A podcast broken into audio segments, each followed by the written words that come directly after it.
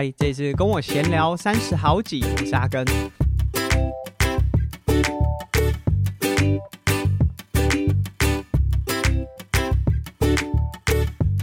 那本周的节目压线录制，因为现在的时间点距离明天节目要上架，剩下不到十个小时的时间了，有点赶。但在进入到正式主题之前，先来分享一下近况。那在近期呢，如果大家有关注阿根的 Instagram、Facebook，或者是泽瑞，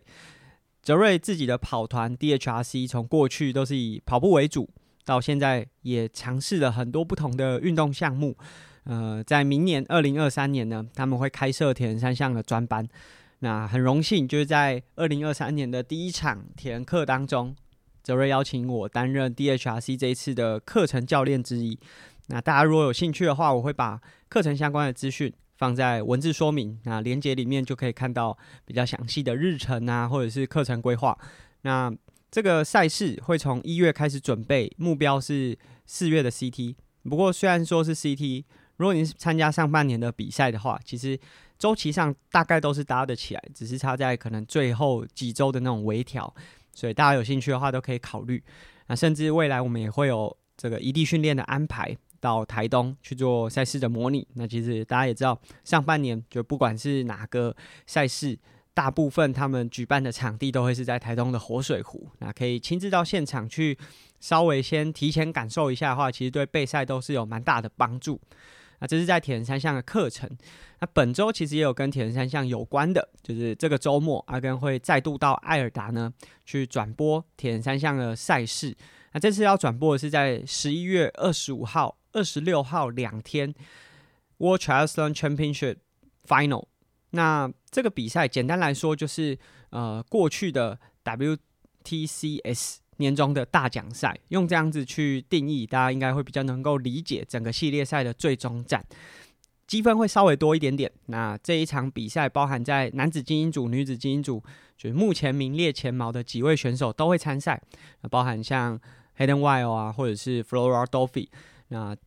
都会。去竞争啊，因为其实包含像女子组或者是男子组前几名，其实都还有翻盘的可能性。那当然，呃，如果大家比较对这些选手不熟悉，因为可能像奥运这个系统的赛事当中的这些选手是台湾选手比较陌生，台湾选手对长距离可能比较了解，但在像呃大家熟知的 Eden 或者是 Blummenfelt，在这场比赛其实有都都有在 starlist 里面。当然，他们会不会有任何的，就是赛事上面的安排，而且还不太确定。包含像呃，在上周，就是 Eden 和 Blummenfelt 两位选手都宣布说会来到台湾的大鹏湾。当然，他们来的目的不是要竞争那个冠军呐。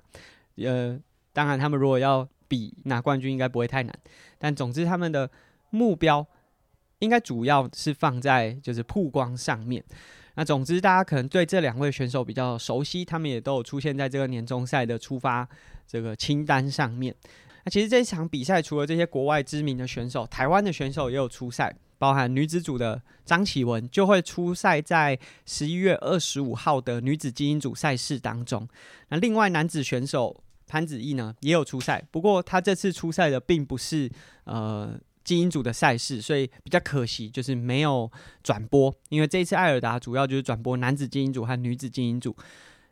潘子毅的年龄现在还在 U 二三的层级，虽然说艾尔达没有转播，但如果大家有兴趣，其实都还是可以持续借由网络上的这些资讯去关注。那我想官方其实也都有呃 Triathlon TV。可以观看，如果大家有兴趣的话，可以去查看。因为这整个周末啊，都是这个年终赛。那这个年终赛不是只有精英组的赛事，包含了刚刚讲的 U 二三分领主，那甚至是生长的伙伴，他们也有就是各个不同级别的赛事，都是年终赛。所以大家如果有兴趣的话，除了关注艾尔达的转播，也可以看一下相关的资讯。那同时，我们这一集已经来到第三季的第八集，也就是我们已经做了两个月了。从九月开始重启之后，两个月的时间，也即将来到我们的听众 Q&A。那如果大家有任何的问题，虽然说就跟我闲聊，从第二季的尾声就大概没有什么 Apple Podcast 的留言，但这里还是呼吁一下，如果你有任何的问题或者对我们节目的回馈啊、想法，啊，欢迎大家在就是 Apple Podcast 上面给我们一些回馈或是评价。啊，进入到今天的主题，就最近是算是一个运动赛事的交接，就这种观赏型的运动，棒球、篮球的交接，就不管是中华职棒啊、日本职棒、美国职棒，其实都季后赛逐一结束，然后慢慢转到了棒球，从棒球场转到篮球场的转播上。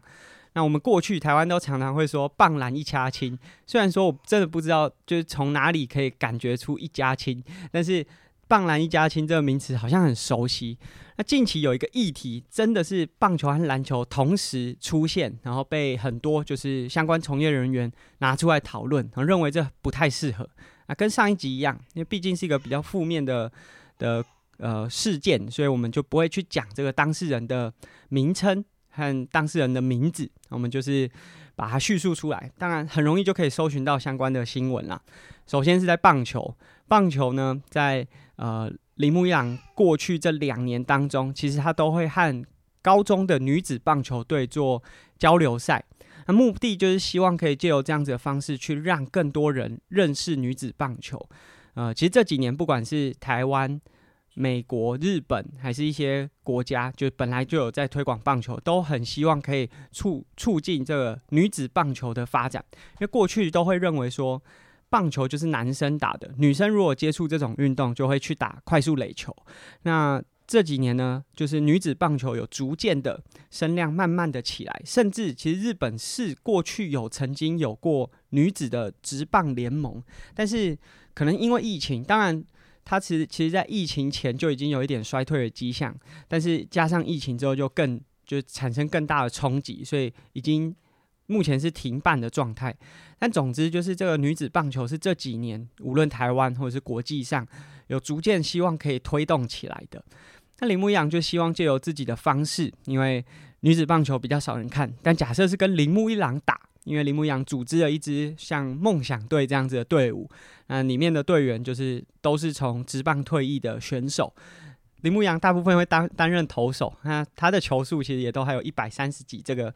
水准其实对女子选手来说是蛮吃力的。组队当中的队友大概都是在四五十岁这个区间，就可能身手不像以前这么利落，但在经验上对这些女子高中生的连队来说，其实还是有很多可以学习的地方。那今年又再度有了一场这样子的交流赛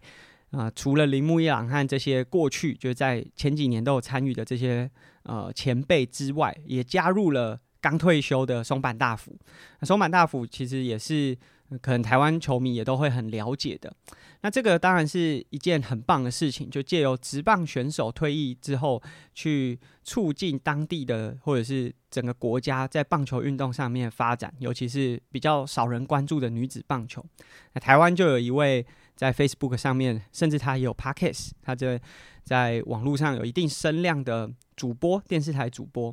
那我们就简称他是岛主。那因为他的粉丝专业跟这有相关，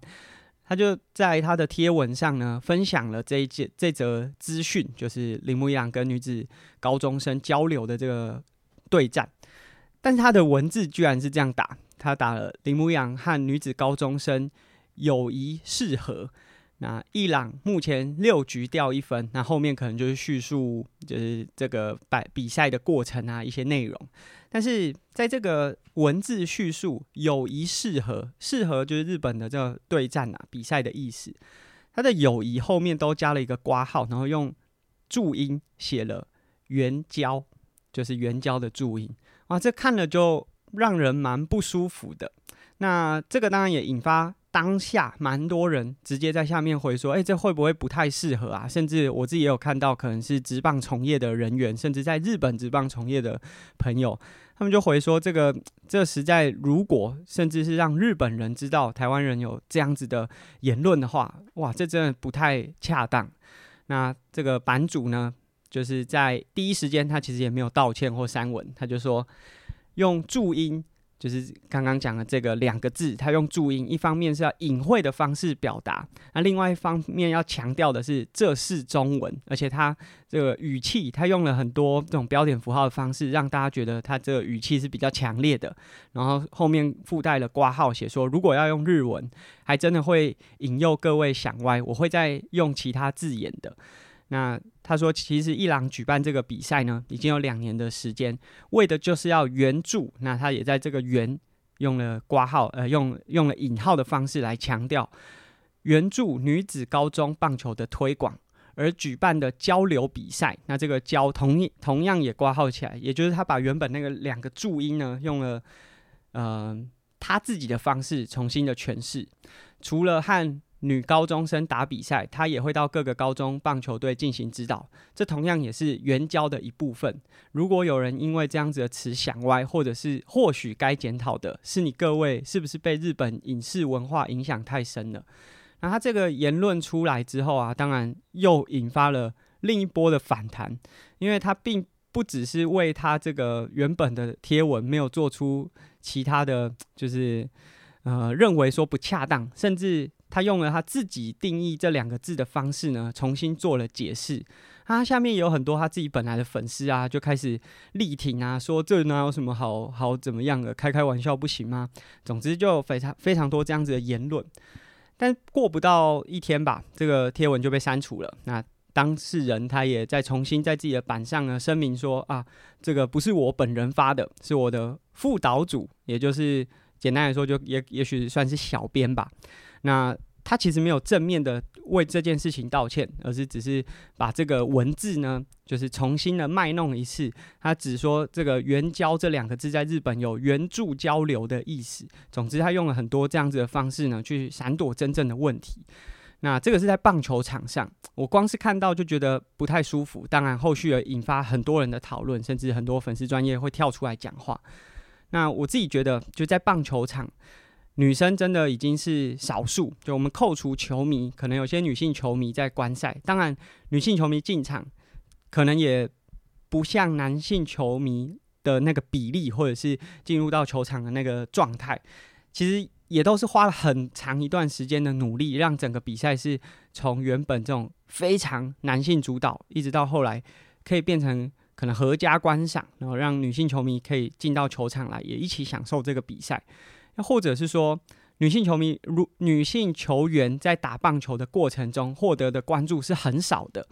那我自己觉得这篇贴文本身并不是拿铃木一郎来调侃，他这个感觉比较像是在调侃那些女性的棒球选手。我觉得这样子的感觉真的会让，就是未来如果想要假设你是家长，你想要让自己的孩子想要加入到这个球棒球生态系的时候。会感觉说，哇，连一个这么公众人物都会这样子去批评一个事件的话，这个这个场域里面是不是对于女性是很不友善的？那这是在棒球上面。那另外，我们刚才讲说，棒篮一家亲，同样在篮球的现场也出现了类似这种，嗯，比较对于性别上面有非常冒犯的言论出现。那这个。当事人呢是个直男的 GM，就是总经理，球队的总经理。大家知道，在今年前阵子，大概前一两个礼拜，NBA 的球员来到台湾，那这个新闻是非常的大，已经是全国，就是你就算不关注篮球，就这位球员的声量是，就连我完全不看 NBA、不关注篮球的，我都听过他的名字。我可能不知道他的战绩，但是我都听过他的名字。可想而知，他带来的影响力是非常大的。那当他来到台湾之后，也有很多的媒体报道，甚至在上周也已经有第一场比赛，也引发真的非常多的讨论度。那在他来台之后呢，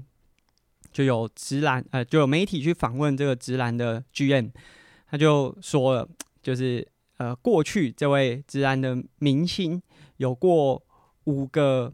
就是。呃，可能在婚姻上面就是不是那么稳定的状态，所以他有五个小孩都是来自不同的妈妈。那这位子然 GM 就开玩笑的说，未来为了台湾篮球的发展，希望他可以娶个台湾老婆。我觉得光是从这一句，我就觉得哇，这是什么年代了？怎么还有这种好像以前那种蒙古时代，然后你为了想要建立。呃，邻国之间的友邦，然后通婚的那种感觉，我觉得像这样子的言论，真的都会让外界，就是因为我觉得棒球也好，就我们刚才讲的棒球也好，或者是后面讲的这个篮球的状况，无论是铃木一郎，或者是后面这个 NBA 的球员来到台湾，他都是引发非常非常多人的关注。这个关注，毕竟无论是铃木一郎，或者是后面的 Howard，他们的影响力都是非常非常大。关注的已经不只是原本可能棒球或篮球的同温层了，是社会大众都在关注这些事件的时候，当有这样子的言论出现的时候，真的会让人家觉得说，哎，无论是棒球场上还是篮球场上，是不是对于女性的尊重程度，或者是这个地位上面是有一定程度的歧视？那我觉得这个真的是值得让大让这个圈内人真的去仔细思考。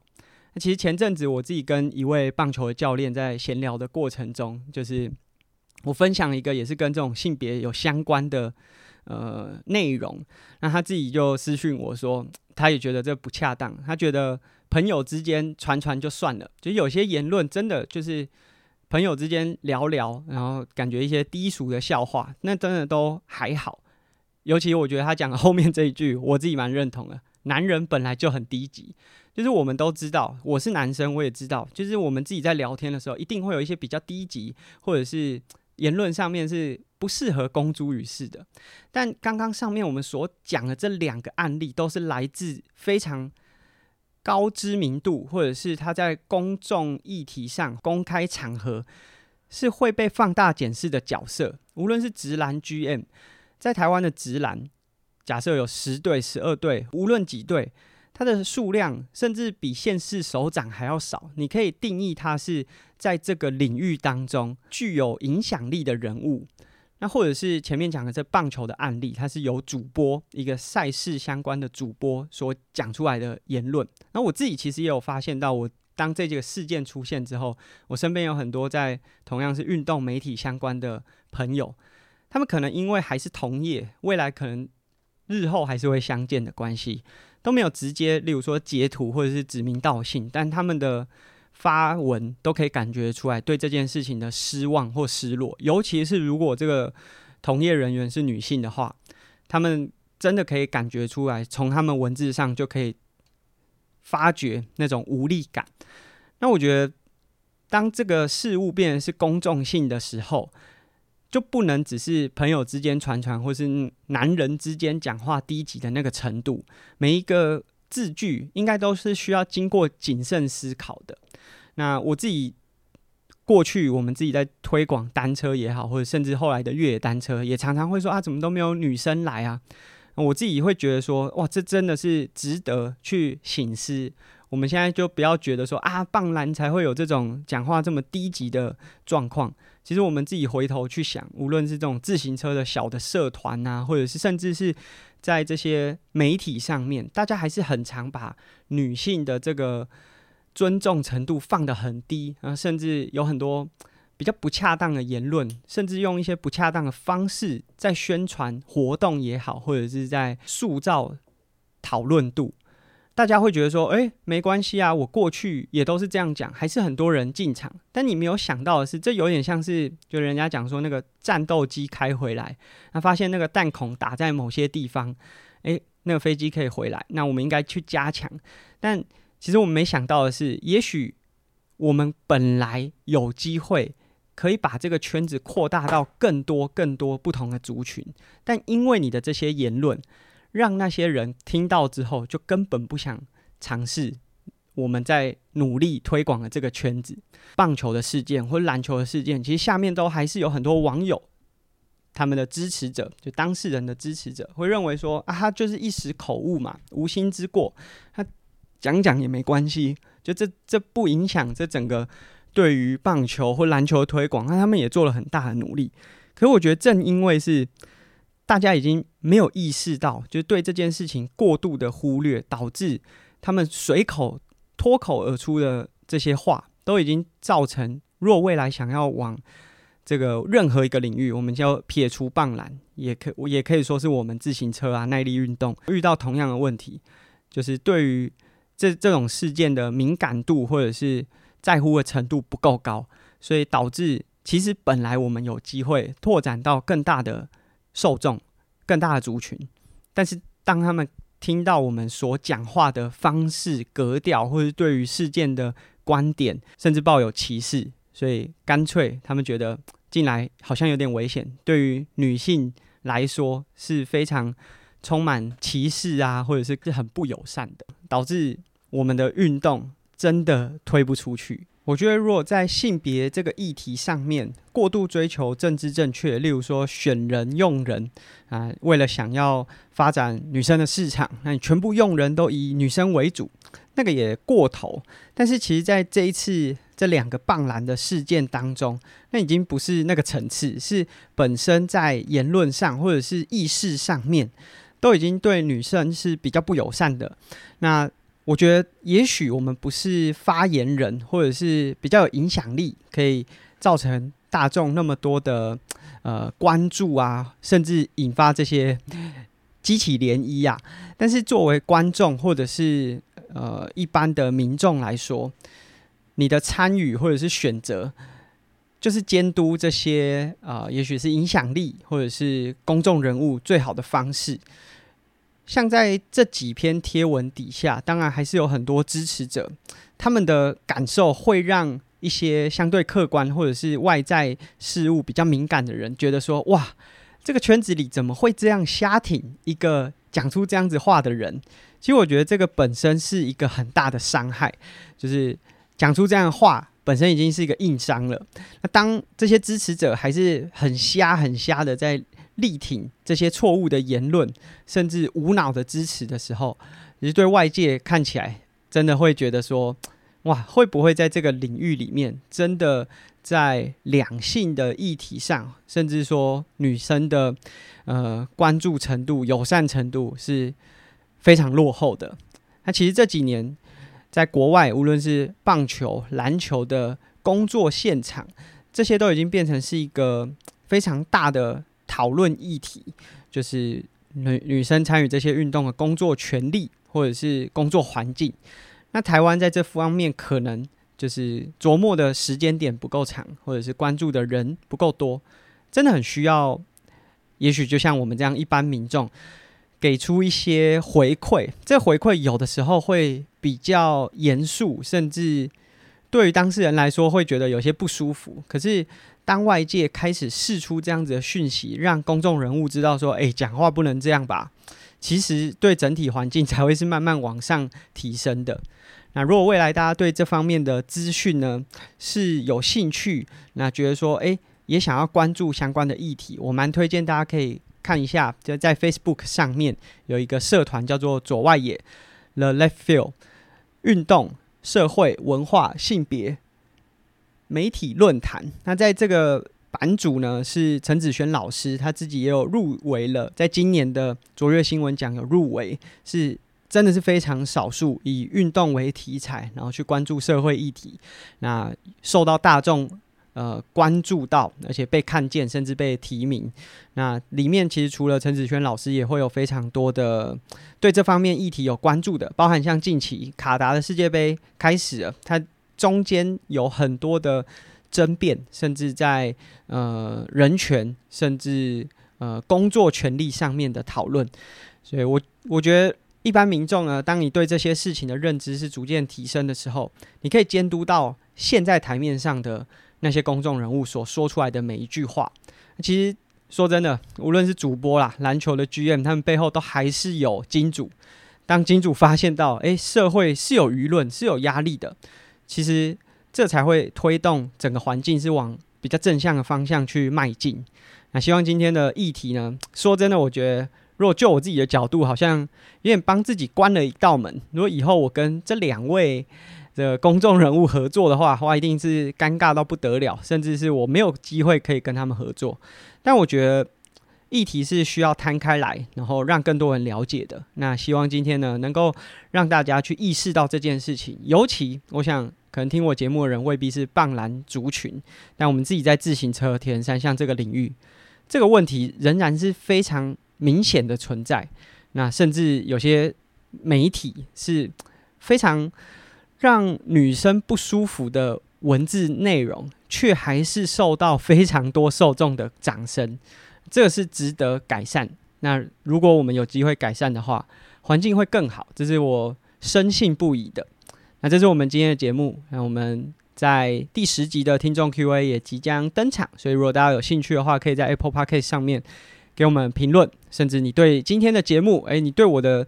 想法有一些站在不一样的立场想要分享的话，也欢迎大家可以分享，无论你用几颗星，我都会回应。那我们在泽泽平台上面的订阅赞助方案持续进行中，我们也正在规划第五期的听众订阅小礼物。那我们下期节目见，拜拜。